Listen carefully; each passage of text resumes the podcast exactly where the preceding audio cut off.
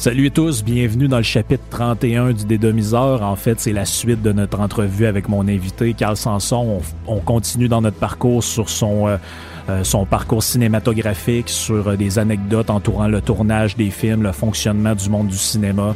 Donc, euh, je ne m'attarde pas trop dans les bavardages. Nous autres, on va se retrouver la semaine prochaine encore pour un autre épisode du Dédomiseur. Donc, je laisse place à la suite de cette discussion super intéressante qu'on a eue ensemble. J'espère que ça va vous intéresser. OK, tout le monde, on écoute. Ben, on dit souvent que les, les premières œuvres de peu importe euh, que ce soit un cinéaste, un romancier, un musicien, c'est souvent autobiographique. c'est un peu ça d'une certaine manière, c'est que c'est un peu ta, ta mentalité, ta propre vie que tu que, que essaies de comprendre à travers. Mais je un- le savais pas à l'époque. Ben non, c'est ça, mais t'as du, par, par après, tu l'as comme réalisé. C'est euh, qu'est-ce qui m'a poussé beaucoup à performer dans ce cheminement-là, c'est ma naïveté. Ouais, C'est qu'autant j'étais fonceur, qu'autant j'étais naïf dans bien des choses. ouais. Tu sais, euh, si- qu'on dit tout le temps, si j'avais su, euh, tu sais, quand je suis parti le premier film, je te parle d'avion, j'avais même pas de permis là, pour aller filmer. là. Ouais, ouais. Hey, Ah non, c'est sûr que ça. euh, c'est sûr que c'était des risques, puis euh, c'était, veux, veux pas en même temps, c'était de l'apprentissage, parce que comme tu, tu, tu l'expliquais bien, euh, tu venais pas de ce milieu-là. là. Fait que, du tout. il, à un moment donné, tu faisais un faux pas une place, puis ça pouvait, le- ça pouvait, la carrière pouvait s'arrêter là. là. C'est la raison pourquoi que j'ai la mèche courte quand je parle avec du monde, puis les gens ont peur de prendre des risques, mettre un pied un avant de l'autre, puis à un moment donné, les gens sont dépressifs, puis ils font ci, ça. Je dis, hey, lève-toi le matin, mets-toi des aspelleries, va faire de quoi, change de quoi dans ta vie. Le monde chiale. Le monde a peur de prendre des risques ou essayer de trouver des solutions. J'appelle ça être euh, stuck in a rut, dans la vie de tous les jours, qui est assez facile. Ben moi, avec ce film-là, ça m'a appris à me connaître, puis je veux dire, depuis qu'un humain qui est au monde, à un moment donné, il faut, faut, faut, euh, faut apprendre, faut pas oublier que il y a juste l'humain qui se met à risque. Même les animaux ne se mettent jamais à risque. Oui, répondre à l'instinct. Oui. T'as J'ai- raison. j'ai- c'est- ça m'a marqué, ça. Mais c'est un besoin qu'on a, l'humain. Ouais. Fait que les, les deux premiers films, d'une certaine manière, euh, explorent, de- ben pas des thèmes semblables, mais je veux dire, au niveau du. euh, au niveau de, de- de ton impression à l'écran, ça se passe dans les airs. C'est, ils sont, c'est pas des films euh, complémentaires, mais c'est des, deux, ça se ressemble quand même un petit peu. Mais ton troisième film, Vikings, c'est quoi? C'est 2004? Ju- Juste faire une parenthèse sur le deuxième film, c'est que le premier film, j'ai déjà fait rire de moi. Ouais. Le deuxième film, il y avait le, il y avait une conférence à Toronto à l'époque. Euh, au lieu de New York, là, il était rendu à Toronto. Puis il y a toujours un festival de films. Oui. Par le public et par la communauté IMAX. On a gagné le meilleur film par le public Ah ouais. au Festival de films de Toronto à notre deuxième film. Et euh, quatre mois après, il y en avait un en Europe à l'endroit qui s'appelle la Géode. C'est le Ouais. ministre de la Défense à Paris. Un festival de films. On a gagné par le jury et par le public en plus. OK. Fait qu'à notre deuxième production, on est passé par des petits culs de Québec qui faisaient rire d'eux autres. Euh, attendez un peu. Les gars qui ont inventé un peu le edutainment, le film vend des billets. Un, le film est aimé Oui. et le film vend des billets. Partout où ce qu'on sortait, le film était sold out. Les présentations, c'était sold out. Fait que les gérants de théâtre IMAX qui se parlaient d'inconvention ou qui se parlaient tout, ils se parlaient tout par email et tout ça, ils me Hey, c'est quoi tes chiffres? Comment ça se vend, Adrénaline? Mais le gars, il faisait de l'argent comme de l'eau. Fait que là, les gars de Québec qui connaissaient rien ont été rendus pour les théâtres. Moi, je ne le savais pas au début. On était rendus, après six mois que le film était sorti, on était rendus quasiment des héros pour eux autres. Parce que c'est un sujet qui n'avait jamais été abordé en IMAX. C'était complètement différent. C'était pas un film d'animal encore. C'est mon les animaux, là, on ne peut pas tous les inventer. Non, Il y non. avait beaucoup de films en dessous de l'eau. Puis qu'est-ce que IMAX produisait? Souvent, c'était des films dans l'espace. C'était un film dans l'espace ou quatre ans à peu près. Hmm. Fait qu'à un moment donné, entre les deux, je veux dire, il y a des trous, là. Puis une année, il passait un film au début. Moi, au début, je jouais un film quasiment par année. Au maximum six mois. Après ça, ils ont, ils ont mis ça un film aux trois mois ou quatre mois. Nous autres, on est arrivés avec un film jazzé, une nouvelle gang. Ils se sont rendus compte que les groupes d'école, parce que c'est les groupes d'école qui remplissent les théâtres IMAX le Oui. matin. C'est un travail qu'il y a, parce que quand on fait le film, on appelle ça le guide du professeur, le teacher's guide. Fait que le professeur qui veut choisir un sujet pour faire un travail à ses étudiants, allait online, il y avait le guide du professeur qui downloadait, et parlait du sujet, puis faisait travailler ses étudiants là-dessus, venait, voir le théâtre, venait, voir, venait au théâtre IMAX pour écouter le film, poser des questions, puis c'était le travail du semestre. Oui, c'est pour ça qu'il faut que ce soit informatif, puis que tout en étant justement entertainant. Exactement. Parce que, euh, ben moi, une affaire, je, je, l'avais noté, une affaire qui me, qui, que je savais pas du tout, puis que j'ai appris dans le film, c'est que quand tu regardes finalement l'espèce d'impression que tu as que les, euh, que les gens qui sautent sont en apesanteur, c'est une illusion d'optique. Voilà. Ça, je ne savais pas pantoute, puis tu l'apprends dans le film parce que je l'ai noté et ça dit euh, qu'ils font une chute de 1 km en 15 secondes. Ouais. Calvaire. je pense que la vitesse, c'est au-dessus de 300 km/h que tu atteins quand tu sautes. Euh, oui, dépendant de la résistance et le linge que tu as sur le dos, on a tourné à Sugarloaf Key Island, qui est juste avant la base, euh, la base de, Air Force, que juste avant Key West, pour les gens qui le savent. C'est 10 km avant d'arriver à Key West.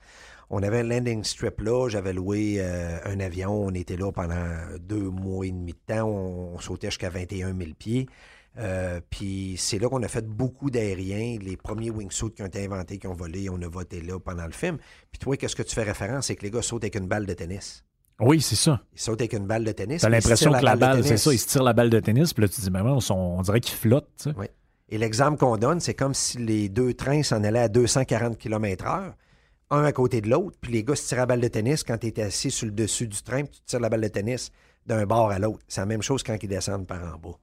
Fait que c'est. Euh, écoute, j'ai appris beaucoup de choses. Euh, moi, personnellement, je sautais pas en parachute à cette époque-là, rien. Je connaissais rien de ce sport-là, ou à peu près, à peu près pas. Euh, puis c'était, c'était une expérience absolument extraordinaire. Là. J'ai une anecdote là-dessus. À un moment donné, les gars, quand ils descendent 240, 280 km/h, les gens connaissent les, les Key West, je veux dire, c'est juste des petites îles. Il n'y a pas beaucoup de place pour atterrir. À un moment donné, je me fais appeler, je suis en bas. Euh, ils ont dit, euh, c'est parce que là, on compte les gars qui atterrissent. 1, 2, 3, 4. Il est à 5. Là, les gars, ils disent le cinquième, ils didn't make it. Fait que là, je voulais dire quoi?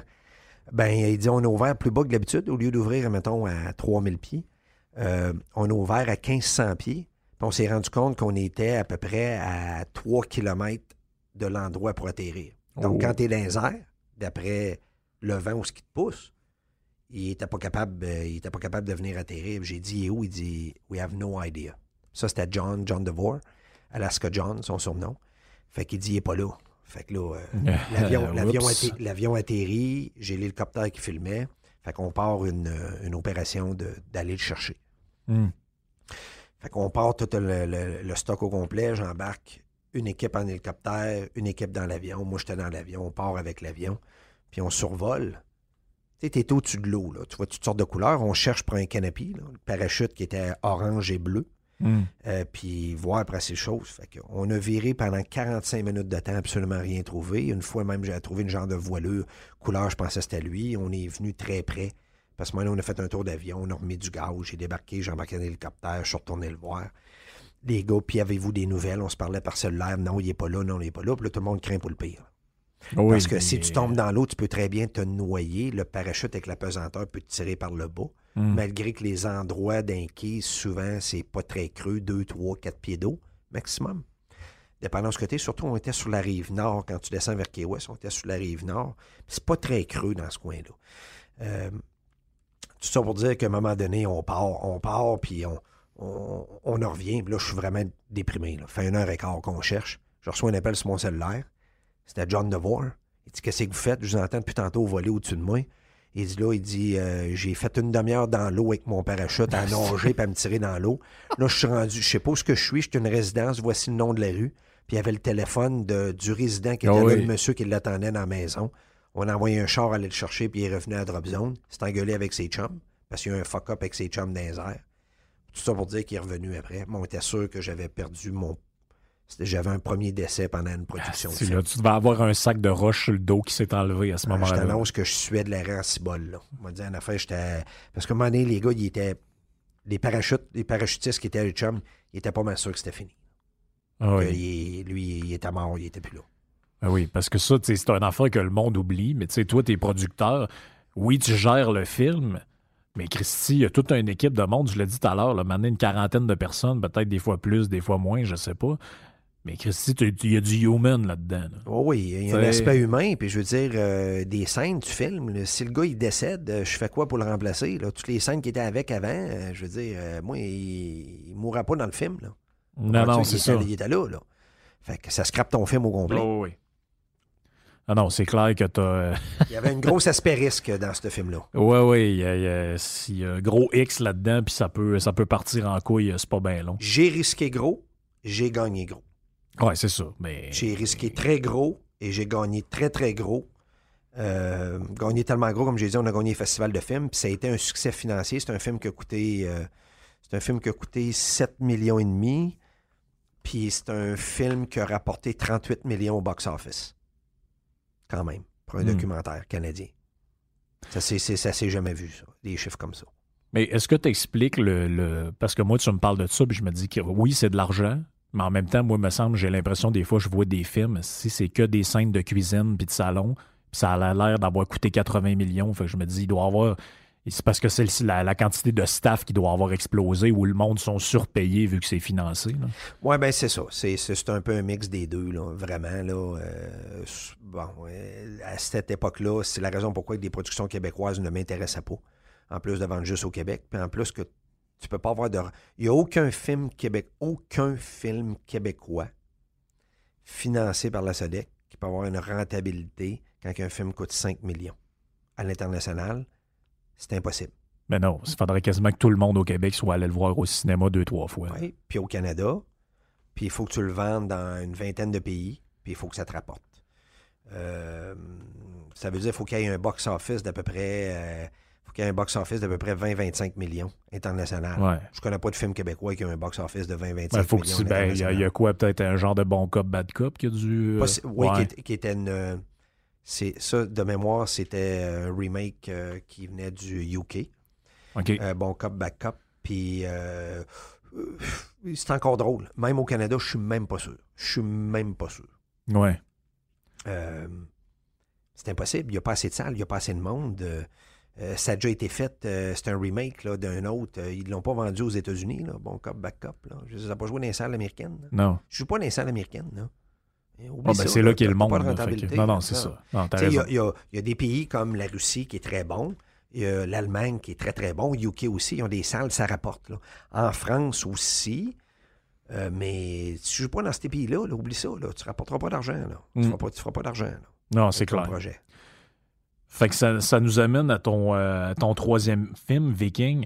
Puis je veux pas qu'on rentre trop dans les détails parce que tu as fait un segment là-dessus sur Radio Pirate qui était, qui était excellent sur toute l'histoire, de, le scénario un peu du film, puis tout l'aspect historique de ça. Fait que les gens qui, s'intéressent, s'ils sont pas abonnés, ils peuvent s'abonner pour aller voir euh, peuvent aller sur euh, jeffillion.com s'abonner pour aller voir ce segment-là. Mais je, veux juste que tu me parles un peu le, choix de sujet, finalement, après avoir exploré, parce que là, on change complètement de.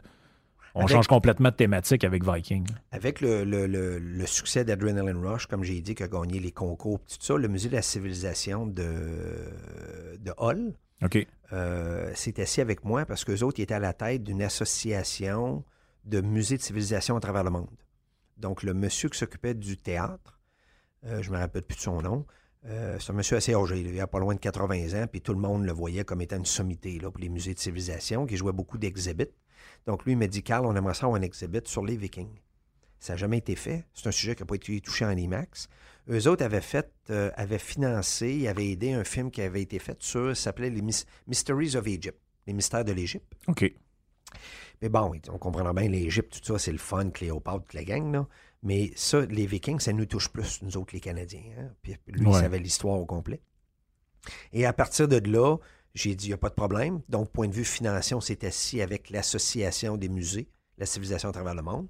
J'avais assez déjà de clients en théâtre IMAX pour m'assurer d'une rentabilité. Euh, et euh, que les gens allaient jouer le film entre six mois et un an, puis d'avoir un exhibit en même temps. Il ben savait, lui, qu'il y avait un exhibit qui se faisait sur les Vikings. Lui, il avait été approché par des gens qui voulaient faire un exhibit de ces Vikings. Donc, l'exhibit est sorti en même temps que le film. Ça a joué partout un peu à travers le monde. C'est la raison pourquoi j'ai fait un film sur les Vikings. OK. Puis, puis mais toi, à ce moment-là, c'était pas, pas un sujet que tu connaissais vraiment nécessairement. À part Vic le Viking, la bande dessinée qui m'inspirait moi personnellement. Ouais, ça. Non. Mais qu'est-ce qui est drôle, c'est que ma jeunesse, les Vikings m'ont toujours intrigué. Oui. Pour moi, c'était des guerriers, euh, c'était des alphas. C'est du monde qui voyageait. Oui, des explorateurs. puis- Des très grands explorateurs, naïfs, Ben oui. sous, Découvert l'Amérique bien avant Christophe Colomb. 500 ans avant Christophe Colomb. Fait que, tu sais, tous ces aspects-là, moi, m'allumaient. J'ai dit, OK, on va, essayer, on va essayer de faire un film là-dedans. Oui, c'est. euh, ça, c'est sûr que c'est impressionnant aussi quand tu passes dans un. Parce que moi, j'ai l'impression des fois que les, producteurs de, de films s'en vont dans des zones qu'ils connaissent d'une certaine manière. Oui. Mais là, toi, tu t'en allais vraiment dans un. Ben, tu sais, t'avais un intérêt pour ça, mais je veux dire, c'était pas un, un spécialiste nécessairement de ça. Puis c'est, c'est c'est un affaire qui m'est passé par la tête quand j'écoutais tes films. Je me disais. Pour, le- pour le contenu comme tel, parce que là, c'est full contenu historique, euh, c'est, plein de patentes. On en reparlera quand on arrivera à Dinosaurs, mais pour Vikings, c'était quoi le procédé un peu? Avez-vous consulté des historiens? Euh, Abso- Absolument. On a fait. euh, ben, j'ai, c'est le deuxième film que Marc Fafard faisait avec moi là-dessus. OK. Et euh, Marc, c'est une, écoute, c'est une sommité à Québec. Là. Marc, c'est un gars qui est d'une intelligence extraordinaire. Euh, puis euh, c'est lui qui faisait les recherches au complet. Lui qui faisait le démarchage, parler OK. aux experts, qu'est-ce qui était découvert, tout ça. Puis on faisait beaucoup de tables rondes. Et euh, moi, le côté financier, le côté producteur et surtout succès financier, c'est quoi qui va intéresser, puis c'est quoi qui va se marketer le plus, ces écrans IMAX. Hmm. Tu sais, une des raisons pourquoi que le premier film a un marché correct, le deuxième a été un grand succès, c'est que tu as les plus grands écrans au monde. Donc, il faut que tu aies un sujet qui est capable de le démontrer, les plus grands écrans au monde. Oui. Pourquoi je paierais euh, 12$ piastres pour aller voir un film sur un écran IMAX? Ben, il faut que le sujet soit intéressant. Fait que c'est le côté, moi, sensa- sensationnel que j'arrive, que je parle avec mon staff, puis dans le sujet des Vikings, j'ai dit, moi, c'est cet aspect-là qui m'intéresse de toute l'histoire des Vikings. C'est ça qu'on a fait, ça a été l'histoire, puis euh, j'ai faisais approuver en même temps.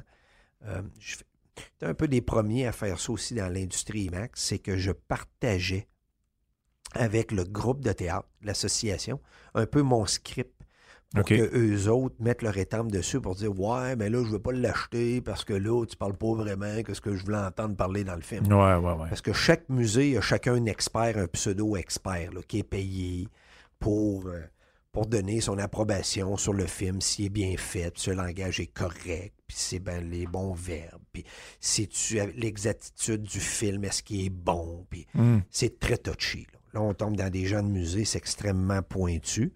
Donc, moi, j'ai commencé à partager mes scripts avec ces gens-là, tout ça, pour avoir l'approbation un peu avec tout le monde. là. Ouais, ouais, ouais. Non, c'est ça, parce qu'il y, avait, il y, a, il y a du petit doigt en l'air là, là-dedans. là. Beaucoup. Beaucoup, Ouais. beaucoup, beaucoup. Puis Euh, comme, comme je te connais, ça doit pas tant que ça être ta tasse de thé. euh, gérer ça, cet aspect-là, ben c'est pas, pas que, c'est- pas que je doute que tu étais capable de le faire ou pas, c'est juste que d'après moi, il fallait pas trop niaiser longtemps avant de dire. Ça euh, prend. euh, C'est le côté que j'ai beaucoup ma patience, puis c'est Oui. le côté dans ma vie que j'ai mûri beaucoup. ouais. Autant que les gens me connaissent extrême, alpha, fou un peu, tout ça. Tout le monde a été agréablement surpris quand ils ont su que j'ai fait des productions IMAX et c'était des documentaires. Même mes amis proches, là. Sanson, tu fais des documentaires? Puis là, quand ils voir un documentaire, ils s'attendaient, mettons, comme Adrénaline, ils s'attendaient à voir un film juste sur le parachute. Je sais pas un film sur le parachute. On étudie la science du risque. Pourquoi qu'un humain qui est prêt à pousser plus l'enveloppe qu'un autre, sans nécessairement le juger? Oh, oui, c'est c'est un besoin. C'est un besoin. Donc, donc, quand ils ont vu le film, puis qu'ils ont compris, puis on a choisi les images de parachute, ils ont fait OK, on comprend. Fait que là, les gens ont, découvert, moi en tant que producteur, puis mes amis personnels, un côté intellectuel que j'avais, que jamais les gens auraient pensé de moi. Oui. Parce que moi, Ben je t'ai vu comme étant le petit Chris qui courait en motocross. Oui, alors que là, tu arrives avec un film, Léonard de Vinci, les, les- les- Voilà. l'histoire de, de, l'humain qui veut voler, puis euh, tout euh, un aspect que finalement le monde, comme tu dis. te- Moi, c'était ça. Rentrez-vous ça dans la scène. Vous pensiez ça de moi, là? Ouais, c'est un peu un moyen surpris, de. C'est un moyen de C'est un peu dire- un moyen de dire manger de la merde à ceux Ouais, qui ont c'est essayé. un fuck you, ouais, c'est un fuck you, c'est un fuck que- you personnel, puis c'était euh, Frank, c'était une grande, grande motivation pour moi en plus. Je Ouais. te le dis là, Ben, c'était une profondément. délivrance. là. Oui, oui, exactement ça. Puis est-ce que. Mais tu, disais, Mané, que, que tu allé dans une première convention IMAX, le monde disait Bon, OK, c'est qui ce gars-là? C'est un imposteur, qu'est-ce qu'il fait là? Puis référer de toi un peu. Au niveau de tes proches, tu m'as parlé de tes, tes, parents, tout ton père, que, l'aspect financier, tout, mais on sent que tu as été supporté. Mais, mais, au niveau de tes, tes amis, tes connaissances, tout as-tu senti qu'il y a du monde qui était comme Hey, regarde, lui et ses films, là, euh, il se passera. Le premier film, j'ai fait rire de moi. Ouais. Euh... C'est pas une job, ça, qui, qui va faire avec ça? comment tu vas faire pour trouver son argent? le premier film, je disais, ouais, ça a coûté 8,5 millions, je fais ma première production, il n'y a personne qui me croyait. Euh, personne, personne.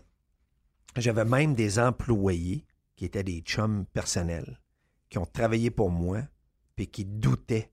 Je me suis rendu compte avec le temps qui passait, qui doutaient même de moi.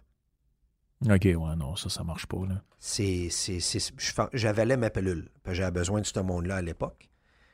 Quand je suis arrivé avec la deuxième production. Mais toi, tu utilisais ça comme une motivation. C'est du gaz. C'est du gaz de dire, regarde, tu penses que. Moi, c'est du jet fuel, mon ami, là, assemble à l'heure pour moi dans ma vie. Là. Doute de moi. Oui. Essaye de douter de moi. Dis que je suis pas capable de le faire. Moi, là, ça a toujours été du gaz. J'ai fait un saut de base jump dans ma vie. Puis les gars de parachute qui étaient le Red Bull Air Force qui existe, qui existe encore, Jamais qu'aurait cru que j'aurais fait un base jump à l'endroit que j'ai fait le base jumper. En tout cas, jusqu'aux dernières nouvelles, j'étais encore le seul au monde d'avoir sauté ça. Ça s'appelle euh, la montagne, euh, le Mushroom euh, sur le Eiger, en Suisse. Je suis le seul qui a fait son... Pro... Tu fais pas ton premier base jump de là. C'est une place d'expert avancé. Moi, je l'ai fait là, mon premier saut. Non, non, c'est un peu une gageure avec les gars, parce que les gars m'écœuraient, c'est une autre production que j'ai faite, s'appelle Human Flight. Les gars étaient là sans son, jamais tu vas faire ça, jamais tu vas sauter, jamais tu vas faire ci, jamais tu vas faire ça. J'ai dit, vous allez voir. Vous allez voir, quand ça va être le temps, je vais vous appeler, je vais vous le dire. Je les ai appelés du jour au lendemain. Je les ai appelés, on avait deux journées off à un moment donné, puis il faisait beau. J'ai dit, êtes-vous prêts? Oui. J'appelle le gars, il s'appelle Miles. J'ai dit, Miles, j'étais-tu un parachute de base jump de près? Il dit, ben oui. Il dit, j'en ai toujours deux, trois de près. C'était avec ça qui tournait. Ben, j'ai dit, c'est aujourd'hui. J'ai dit, soyez préparés, je vais aller vous voir dans une demi-heure. J'ai dit, je pars du chalet, la maison ce qu'on louait nous autres. Je vais aller vous voir une demi-heure. L'hélicoptère est prêt dans une heure. Tu, me viens-tu, là? Parce que eux autres, c'était une journée de break. Les autres sautaient en base jump. C'est Walt Disney pour eux ben autres. Là, ils trippaient, là. Fait que même si on ne filmait pas, j'ai dit, oui, on s'en va sur le Higer en plus. Il dit, ben, il dit, ben voyons, Carl. Oh, on s'en va sur l'Higer. Fait qu'on est arrivé, l'hélicoptère. T'es arrivé en bas. Il dit au pilote, les gars ne me croyaient pas encore, là. Marqué au ben pilote, j'ai dit, euh, go straight to the mushroom. Ils m'entendent avec les écouteurs comme on a là, là. J'ai dit, go straight to the mushroom. Ils me regardent servir tout d'abord l'hélicoptère, sourire, fendre jusque-là, parce qu'eux autres, Normal Hiker, c'est 5 heures de hiking que tu fais monter là, en haut. Tu prends le train jusqu'en bas, tu arrives en bas, c'est 5 heures de hiking rendu en haut. Ouais, ouais, ouais. Quand tu arrives en haut, des fois, tu n'as pas de la bonne météo, tu es obligé de redescendre. Hmm. Là, on arrivait à atterrir sur le mushroom. En passant, l'hélicoptère, c'était 5000 Aïe, aïe. 5000 euros de l'heure. 5000 euros de l'heure. De l'heure. Ah, c'est un cadeau. Fait que j'ai dit, on s'en va sur le mushroom, on débarque sur le mushroom, je débarque là, l'hélicoptère s'en va.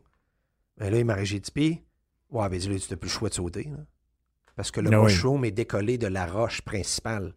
Tu ne peux plus aller sur la montagne principale. le mur est décollé de 18 pieds. Nous autres, on avait tiré un hélicoptère sur le mushroom, le morceau de roche qui est décollé. Là, tu n'as plus le choix de sauter pour aller en bas. Non, non, ah non, ça a été capoté. C'était une expérience extraordinaire que j'ai faite. Mais c'est pour revenir à ce que tu me disais, c'est que moi, dans la vie, doute, si tu as le culot de, douter de moi, ça vaut la peine, tu vas manger un char de merde. oui, l'ascenseur va revenir. Euh, Mais ça se peut que, ouais, ça, ça se peut que tu reviennes dans le front. Ça nous amène finalement à ton. Euh, ben, je pense que c'est ton dernier euh, gros documentaire. Ben, c'est-tu ton plus gros succès, Dinosaur? Oui. oui. Dinosaur, les géants de la Patagonie, Dinosaurs, Giants of Patagonia. Et, euh, On est à 2007-2008 dans ces eaux-là. 2008 qui est sorti. Il a joué d'une cinquantaine de pays. Il a attiré plus de 75 millions box-office. C'est à peu près du jamais vu. puis à cette époque-là, il y avait des discussions pour sortir un autre film, c'est Dinosaures. OK.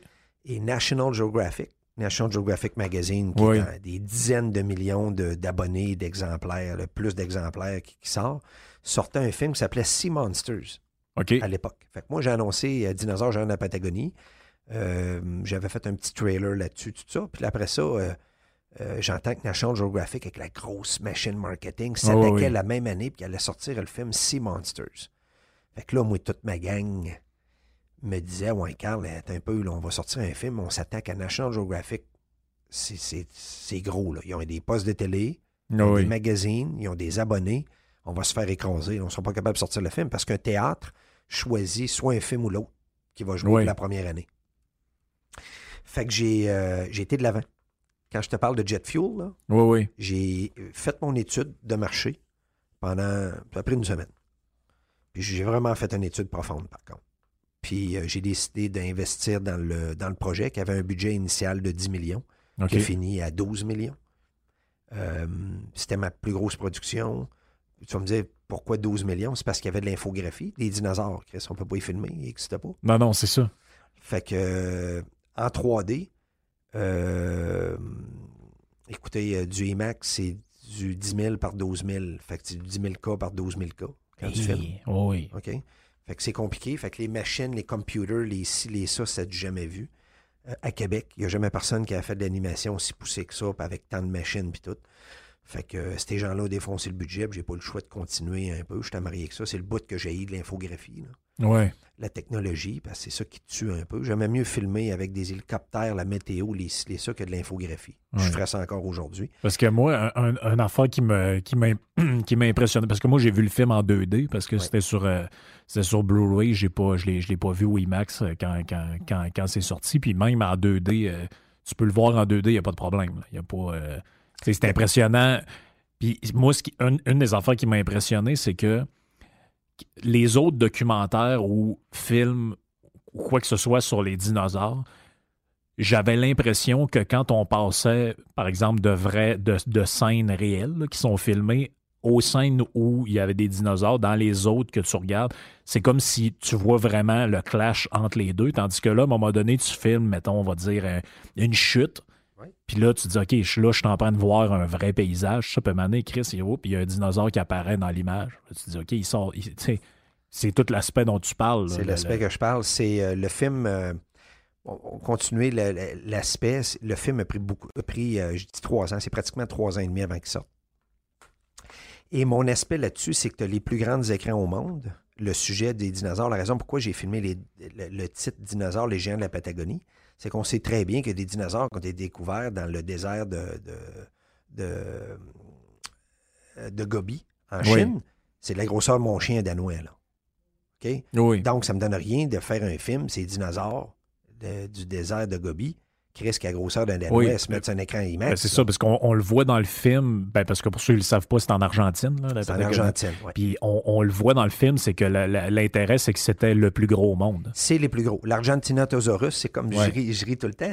C'est lui avec la longue, le long cou, la longue queue, comme on voyait dans les pierres à feu. Là. Oui. Euh, Fred, puis il travaillait dans la carrière. Oui, oui, c'est exactement ça. Euh, puis euh, le T-Rex avait été. euh, il y avait un, un qui était découvert qui était comme un T-Rex, mais plus gros qu'un T-Rex, euh, qui s'appelle le Gigantosaurus, Ouais. qui, est, qui est un carnivore aussi. Donc, ça a tout été découvert en Patagonie. Donc, j'ai dit, c'est l'endroit qu'il faut aller filmer, c'est le sujet qu'il faut voir. Je vendais ça au théâtre, ils capotaient bien raide. Je disais, allez voir, vous n'aurez jamais vu de l'animation comme ça. Le problème souvent de films de dinosaures qui avaient été faits, c'est quand tu regardais la définition, puis même plusieurs années qu'il y a eu d'autres films qui ont été faits, c'est que les dinosaures ont l'air des dinosaures d'un pierre à feu. Ouais, ils ont a l'air pas- en pas- carton. Ils ont l'air en carton, il n'y a pas Ouais, de ouais. définition. C'est un peu qu'est-ce que tu dis. C'est que ça blende pas bien avec l'image que tu filmes. Ouais, Tu mets le exact. dinosaure là, tu dis, Chris, ça n'a pas l'air sérieux. là. Ça a l'air de. de- de- Ah, on dirait qu'ils l'ont mis en. On dirait qu'il a été gonflé. là, petit, avec pied, ouais, petit pied, le dinosaure, là, que les, les- Oui, les oui. comiques que les enfants regardaient. là. Oui, oui. Bon. Ou la bête féroce. tu sais. Fait que, euh, à partir de là, moi, mon défi, c'était que je voulais avoir absolument les dinosaures. C'est le travail qu'on a fait avec le paléontologiste Rodolfo Coria, lui qui a découvert les os. Ben oui, puis ça, pour de vrai, quand j'ai écouté le film, j'étais allé voir un peu après, c'est qui ce gars-là? C'est pas un deux de carreau, là. C'était une sommité. C'est top 3 qui a découvert des dinosaures au monde. C'est Oui, une sommité. le monde, vous irez voir ça, le Rodolfo Ca- Caria, Coria. Coria. Coria. Il est, sa page Wikipédia, puis c'est lui qui, qui- qui a découvert vraiment certains types de dinosaures précis. Puis euh, il y a plusieurs expositions, je pense que c'est ses affaires à lui. là. Son team, Ben, c'est un peu le défi qu'on avait parce qu'il faut toujours aller chercher les meilleurs experts. Parce que, comme je disais, quand tu vends tes films, il y a toujours des experts dans des théâtres. puis Il y a beaucoup de paléontologues ou Oui. pseudo-paléontologues. Oui, tandis que vous autres, vous avez. euh, c'est un top notch. Là. Fait que moi, quand je lançais le film, puis les, les gens, euh, parce que les dinosaures, c'est toujours des théories. hein. Oui, c'est ça. La façon qu'on fait notre écriture dans le film, qui a à peu près 2750 mots pour un film de 40 minutes. Chaque chose est donnée avec précision ou pas de précision qui est faite de façon euh, volontaire. pour montrer que c'est des hypothèses. C'est des hypothèses possibles. Ben, moi, tout le monde qui me challengeait, ben, je disais, il n'y a pas de problème. Voici le numéro de téléphone à Rodolfo Correa. Puis Rodolfo me le disait lui-même. Si quelqu'un vient testiner, je vais avoir son nom, quelle ville, quelle affaire. Parce que tout le film est son travail à lui. Oui, c'est ça. Lui avait mis son étampe dessus. Lui, quand on a fait le lancement à Québec en grande première, on l'a fait venir de l'Argentine. Puis on l'a fait voler ici à Québec. Il a regardé le film de dinosaure. Il était assis à côté de moi. Il pleurait comme un enfant. Parce que lui, il creuse dans la roche. Oui, on le voit dans le film. C'est ça qui est le fun aussi, c'est que en même temps que c'est vraiment le style documentaire, mais c'est pas documentaire plate, là, genre on regarde le gars avec son balai qui brosse des os pendant deux heures. C'est ça. C'est que. C'est qu'il y, a un aspect. Euh, il y a un aspect où il, se passe plein d'affaires, puis tu as un aspect informatif aussi. Je suis content que tu parles de ça parce que moi, mon défi d'un théâtre IMAX, IMAX avait déjà fait un film qui s'appelait T-Rex.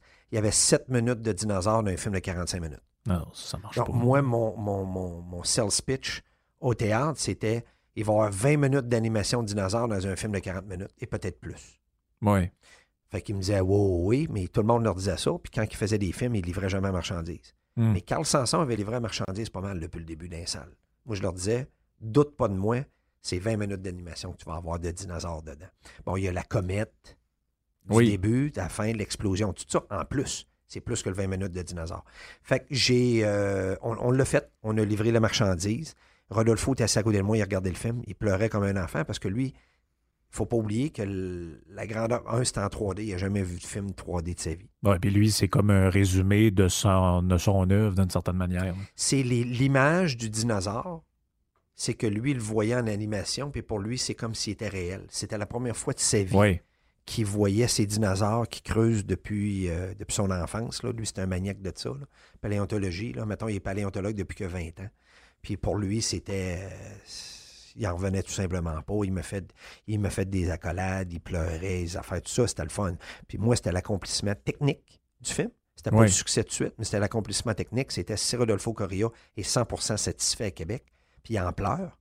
Ben à partir de là, je pense, j'ai dit à mon équipe, c'est mission accomplie.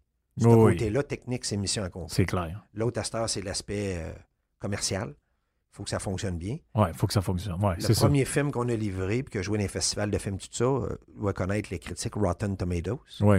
Bon, ils nous ont donné 100 hmm. Fait quand ils nous ont donné 100% sur Rotten Tomatoes, j'ai dit printez ça, faites un frame avec. J'ai dit je j'en connais pas de film qu'on a ça. Demande-moi pas pourquoi. Pour le moment, j'aurais jamais ça. Dans, je continuerais d'être producteur de films 50 années encore. Jamais j'aurais une critique comme ça. On a eu 100% sur Rotten Tomatoes. Ah, c'est une, une, gang de de Québec. Là. Puis, moi, ce que j'ai trouvé, je reviens encore avec ce thème-là, autant Adrenaline Rush, c'est informatif, mais celui-là, c'est. On, tombe d'un autre coche encore. Là. Je prenais des notes sur tout ce, que tout ce que tu peux apprendre en écoutant ces 40 minutes-là. L'historique, d'abord.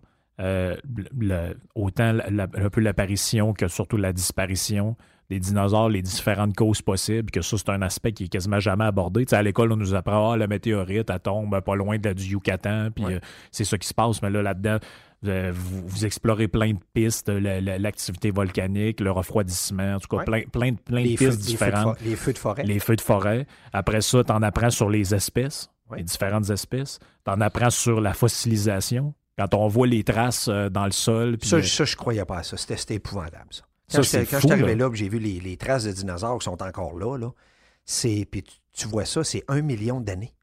Tu n'as la chair de poule. C'est protégé par le gouvernement. Il y a des clôtures, tout ça, des places, des parcs. c'est vraiment protégé. Après ça, tu en apprends évidemment sur la géographie parce que tu as tout un ben, tu as tout un aspect du film où tu survoles, ça doit être en hélicoptère, les plans de vue qu'on voit. Ça, c'est, ça fait penser, on dirait un peu que c'est comme euh, quand on voit des images de, un peu de drone. Tu, survoles toute la zone, puis là, ça t'apprend un peu les, les paysages, ça. Puis un autre affaire aussi que ça t'apprend, c'est bien des choses, c'est sur le métier finalement de paléontologue. Oui. On n'y pense pas, mais tu vois tout l'aspect. Tu vois à un moment donné, qui sont d'un genre d'entrepôt où il y a tous les fossiles qui sont en c'est extraordinaire. C'est extraordinaire le, travail de moines qu'ils font. Euh, tu sais, quand tu vois, mettons, comme dans le Grand Canyon, là, à ce temps, Oui. quand je vais dans le trou du Grand Canyon, ben, quand tu regardes ça, là, tu vois toutes les couches terrestres avec le nombre d'années, puis ça que tu descends. là. Tu comprends la Terre, comment elle a évolué, puis qu'est-ce qui s'est passé. C'est extraordinaire. Ouais. On voit ça. Là. Moi, qu'est-ce qui m'a frappé beaucoup, c'est dans la vallée, quand on a, euh, que Rodolfo il nous a amené, où c'est que les euh, Argentinosaurus, là, les grands, là, euh, allaient déposer des œufs. Puis Oui. qu'on a touché à des œufs, il l'a pris dans ses mains. Là. Il m'a donné ça, des coquillages. C'était des œufs de dinosaures. On y était, là.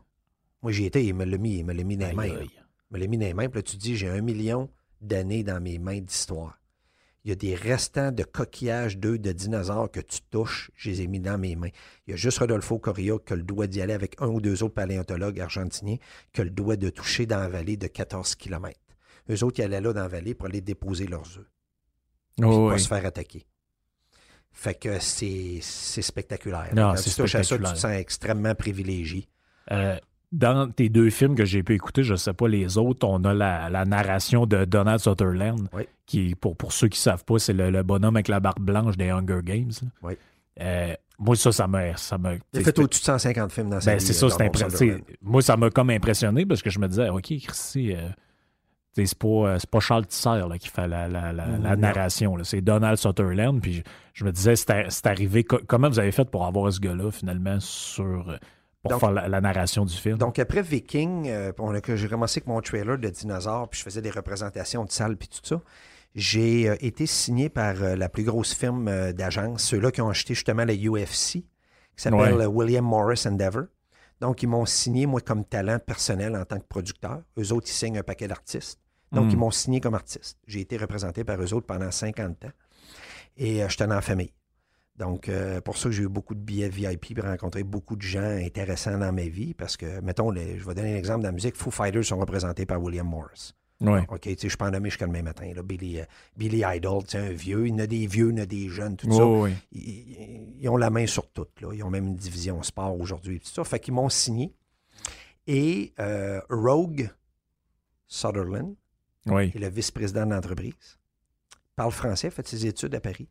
oui. Et euh, j'ai été surpris quand je l'ai rencontré ça. Il me voir. Bonjour, je me présente. Je me présente mais Je ne savais pas si c'était Sutherland, son nom. Puis, mais il ressemble à son, il ressemble à son père. là. Il est frémé, il est grand comme son père. J'ai commencé à parler, puis il a commencé à me parler en français. J'ai dit, oh, tu sais que tu as pris ton français. Moi, j'étais à, à l'Université de Paris, euh, comme Bradley Cooper, la façon qu'il parle son Ouais, français ouais. à peu près. Et il a commencé à parler de tout ça. J'ai dit oui, mais j'ai dit, euh, c'est quoi ton nom? Il dit Rose Sutherland. Ah, j'ai dit, t'es le fils à, à Donald. Puis euh, il dit oui, euh, tout ça, c'est mon père, c'est moi qui le représente, c'est moi qui est agent et tout. Donc j'ai dit, écoute, euh, t'as vu la bande-annonce de, de Dinosaure? J'ai dit, euh, penses-tu que ça serait possible d'avoir ton père comme en, en narration? Je savais que son père était impliqué dans des projets, c'est film après film après film. C'est épouvantable, le monsieur. oui, là. puis il est- il est pas, il est pas jeune non plus. Là. Non, non, non, à l'époque, il avait genre 76 ans. Là. Oui, oui. Fait que j'ai demandé, euh, il dit oui, donne-nous entre mes mains. Il dit écoute, le standard de production euh, me semble bien, parce que son père ne met pas son nom n'importe qui, n'importe quoi. Standard Non, de production est bien. Il dit quand vous avez fini le film, envoie-moi le film final. Et quand le film final est là, il dit je vais le regarder. Et si j'accepte, je vais le présenter à mon père, puis je vais recommander qu'il fasse la narration dessus. C'est l'étape qu'on a faite. On a fini le film. J'ai envoyé le rough cut, sans narration, avec de la musique, rough. Il a regardé ça, il n'en revenait pas. Il dit, il n'y a aucun problème. Il a parlé avec son père. Son père était en production euh, en Australie. Euh, puis euh, quand il est revenu, il a fait ça à Los Angeles sur une période de deux jours. Il lisait le texte. Il a même fait des, des suggestions de correction de texte, comment ça se disait mieux, la narration, Ouais, tout ouais. ça. Euh, Parce que lui, il y avait des endroits, mettons, c'était un petit peu plus dur là, pour lui, pour le lire. Puis euh, il a accepté le défi, il a fait ça en deux jours. Euh, un, il parle français, il est marié avec une... Fran- Ben, il parle français. Il parle français cassé aussi. Il est marié avec une francophone de mémoire de Saint-Gabriel de Brandon. son deuxième ça. mariage. Son deuxième mariage, c'est un monsieur qui vient de Nouveau-Brunswick, au Nouvelle-Écosse. Euh, originalement, c'est un Canadien. Oui. Fait que, euh, écoute, euh, c'était une chance extraordinaire qu'on a eue. Euh, ça a été un- la cerise sur le Sunday. Euh, ça l'aide. Quand tu as un bon narrateur qui donne son nom à ton Ben film oui. comme ça, tu vas naissant 100 naissant. Faut pas oublier, moi là, je suis en compétition avec National Geographic. Là, Ben oui, en plus. euh, avec, euh, avec Sea Monsters. Fait que le fait que nous autres, les, les gars de Québec, je commençais, j'ai envoyé toute mon équipe de vente sur la route avec la bande-annonce en 3D, avec la narration de Donald Sutherland. Tout le monde signait le film. Tout le monde, tout le monde signait le film. Puis en conclusion, le film de dinosaures, je vais en conclusion sur l'histoire de dinosaures là-dessus, c'est qu'on a euh, battu. Euh, en sortie, quand le film est sorti de Dinosaures la première année, on a eu le double de salles que jouait Dinosaures, le géant de la Patagonie, par rapport à Sea Monsters. Mon chum vendait Sea Monsters, un gars de l'industrie qu'on on était venu chum d'industrie. C'est un super bon gars. Oh Il n'était pas de bonne humeur. Ben non, pas de bonne humeur j'imagine. là-dessus parce qu'il venait pour vendre Sea Monsters puis il disait le monde, oui, mais je te le book dans un an. Là, non, on était un peu. euh, mon film sort, mettons, le 9 octobre. Oh, ouais, mais je suis booké avec euh, Dinosaure géant de la Patagonie jusqu'en mars l'année d'après. Ouais, mais ça fait six mois déjà que tu joues. Ouais, mais je le débarque pas du box-office, il tire trop. Fait qu'il était en crise après ça parce que notre film, il débarquait pas. Ouais, oui. Ah, c'était, écoute, c'est- ça a été une histoire euh, extraordinaire. Puis, euh, justement, dans la critique Rotten Tomatoes, puis tout ça, euh, en plus, la narration et la voix fantastique de Donald Sutherland, on se l'est fait dire souvent. Oh oui. Fait que c'était un mutuel, autant qu'il était fier de nous autres, qu'on était des Québécois canadiens qui performaient à l'international. Oui. Le 3D, le bonhomme, il n'avait jamais vu ça de sa vie. Il Oui. n'avait jamais vu ça, de la performance de même. La qualité des dinosaures, tout ça, il a été flatteur avec nous autres. Puis ça a fait un super beau mariage de tout ensemble. Tu sais, quand tu dis que tu as la potion parfaite magique, là, Oui. ben c'est ça qu'on a eu. C'est ça qu'on a eu là-dedans. On a eu la recette magique au quatrième film, puis on s'est lancé. On a lancé le film, c'était un succès fantastique. Aïe, aïe, c'est toute qu'une histoire pareil. Ça, ça je, te, je te pose une dernière question, puis après ça, on va, euh, on va écourter parce que sinon, on peut passer trois heures à, parler trois à- à heures. faire du podcast, mais maintenant, il faut, faut être raisonnable aussi. Ça C'est une question qui m'est venue pendant que j'écoutais le, le, le- le- Je regardais le film Dinosaur, puis je me disais, avec le recul, en ayant produit un film de même, un documentaire comme ça, c'est ça a-tu changé ton regard que tu as sur un classique du cinéma comme Jurassic Park? Euh, tu veux dire de la qualité d'animation? La, ou la- la fa- ouais, la manière dont ils ont fait. Parce que, tu sais, je pose cette question-là parce que je suis pas mal sûr que pour à peu près tout le monde qui écoute, c'est un film qui nous a tous marqués. là. Moi, je Oui. me rappelle, j'étais assez jeune quand c'est sorti, puis ça m'a ça m'a remarqué, ça m'a marqué, je l'ai vu plusieurs fois. Oui. Euh, Une de mes motivations, c'était que j'avais vu Jurassic Park, puis je voyais que c'était un succès au box-office pour les salles conventionnelles. oui. Donc, c'est un sujet que les enfants et les familles adorent. Donc, c'est sûr, pour moi, c'est une motivation. Il risquait juste d'avoir de l'animation au même standard de qualité qu'un film qui avait coûté 150, 200 Ben oui, millions. c'est ça. Fait que c'était de trouver, moi, la recette là-dedans, que les gars que j'avais engagés, j'ai dit le standard de qualité que j'ai besoin. Puis eux autres, ils me disaient non, ça va être meilleur encore. Puis ils m'expliquaient pourquoi que ça allait être meilleur. Et Rodolfo Coria, le paléontologue, a donné son approbation sur tout ce qu'on a fait. Écoute, on a fait des maquettes de dinosaures, là. des dinosaures qui étaient à la longueur ici du, du studio. Là. OK? Oui. Ils ont tous été scannés, puis tout. Là. C'est, ça a été fait des maquettes comme en pâte à modeler, là, qui est durcie. Là. Oui. Euh, le travail a été fait. J'ai rien, rien, rien négligé pour donner 100% de la technologie pour que ça se reproduise à l'écran le plus près de la réalité possible. Hmm. Ça, ça, m'a été, ça a été extrêmement payant à aller jusqu'au bout. Fait que Jurassic Park, c'est un, c'est un film hollywoodien qui est très bon. Euh, le seul problème, c'est que les dinosaures sont toutes sortes de couleurs, ça n'existe pas dans la vraie vie. Non, c'est tu- Toi, mettons, tu- tu- mettons, tu montes Jurassic Park à Rodolfo Coria. Il va comprendre le film. Mais lui, il va être comme, OK, cette espèce-là n'existe même pas. Il est Ça, en crise. Ouais, ouais. Il est en crise du début jusqu'à la fin. Lui, Ouais, c'est juste des faussetés. C'est comme, je, je le disais à un moment donné, j'écoutais un podcast avec Joe Rogan, puis Joe Rogan parlait avec un Navy Seals, puis il regarde tous les films de guerre, là. American Sniper, toutes ces affaires-là. là. Ouais. Lui, il voit tous les défauts là-dedans Bon, lui, il est la comme cette arme-là, on l'utilise même pas, affaire. Mais c'est non, le gars, il tire, mais le clock est barré, tu sais. Il le voit, lui. Le gars, il tire, Oui, il y a encore le la barrure est fermée. Ouais, la barrure est fermée quand tu non, tu sais. Fait que lui, il voit tout ça. Lui, il a le goût de vomir là-dedans, puis c'est pas vraiment de même que ça se passe dans la vraie vie, puis tout ça. Fait que Rodolfo Coria, lui, ce côté technique-là, lui fait qu'il n'est pas capable de regarder le film. Moi, je suis capable de le regarder parce que je vois le côté commercial Ah Oui, c'est du ça. film. Donc, mon but, c'était de faire le documentaire, de rester sain au point de vue du documentaire, Hmm. mais aller chercher le côté commercial pour vendre le film.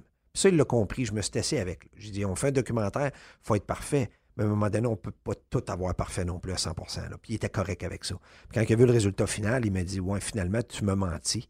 J'ai dit, je t'ai menti pourquoi? Mais il dit, il est parfait ton film. Il dit, il n'y a rien qui me déplaît dedans.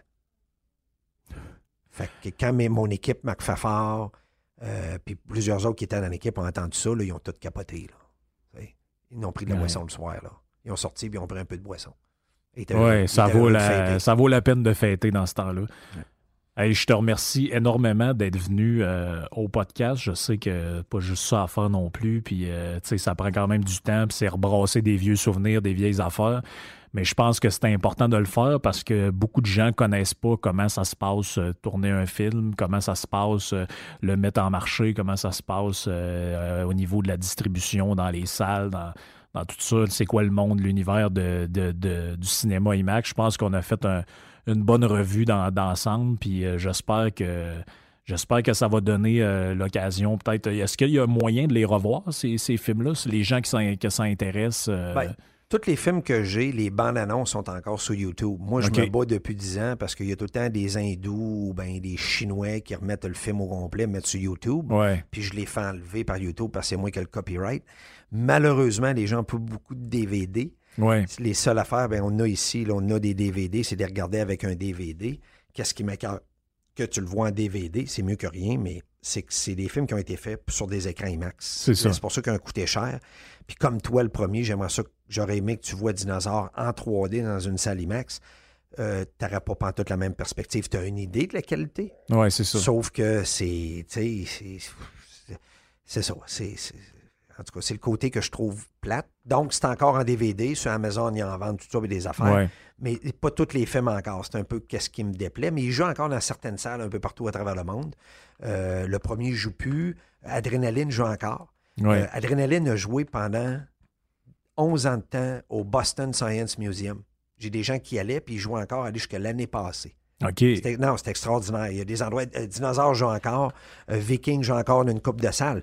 Quand je dis une coupe de salles, c'est une dizaine de salles chaque par film, là, qui est encore extraordinaire. Mais c'est ça, c'est d'essayer de trouver des vieux DVD là, à quelque part, là, puis d'essayer de, si vous avez la patience, de jouer ça. Ben, ceux qui ont la chance euh, d'essayer de dénicher ça dans un, une vieille une shop de DVD ou sur Amazon, c'est vrai, j'en ai vu quelques-uns sur Amazon. Euh, euh, j'ai vu Dinosaur, puis je pense que j'ai vu Adrenaline Rush aussi. Je pense Sinon, ils ont juste à m'écrire personnellement, puis j'en ai des DVD ce monde pour ce Québec. J'ai des caisses encore chez nous. Fait que Frank, merci beaucoup. Hein. Ça me fait plaisir, puis c'est merci à toi. Puis s'il y a des gens qui veulent te suivre, euh, Twitter? Toujours Twitter. Twitter. Carl Sanson. Carl Sanson. S-A-N-S-O-N, pas S-A-M comme mon vrai nom. Hein. Ouais. Puis s'il y a des gens qui veulent te suivre euh, ou t'écrire concernant tes films, ils ont des questions ou quoi que ce soit, ils peuvent le faire via Twitter. Ça me fait plaisir. Puis euh, ça va te faire plaisir de de, répondre. Ben, moi, je, écoute, je suis super content. Je pense qu'on a fait une belle, une belle revue d'ensemble. Euh, ben, je te remercie beaucoup. je suis bien fier de faire partie du euh, Dédomiseur. Ben Frank oui. de Dédomiseur. Ben oui, puis en plus, tu as une place de choix. C'était le 30e, euh, le 30e podcast. Fait que ça te donne encore plus. Number 30. Number 30. 30.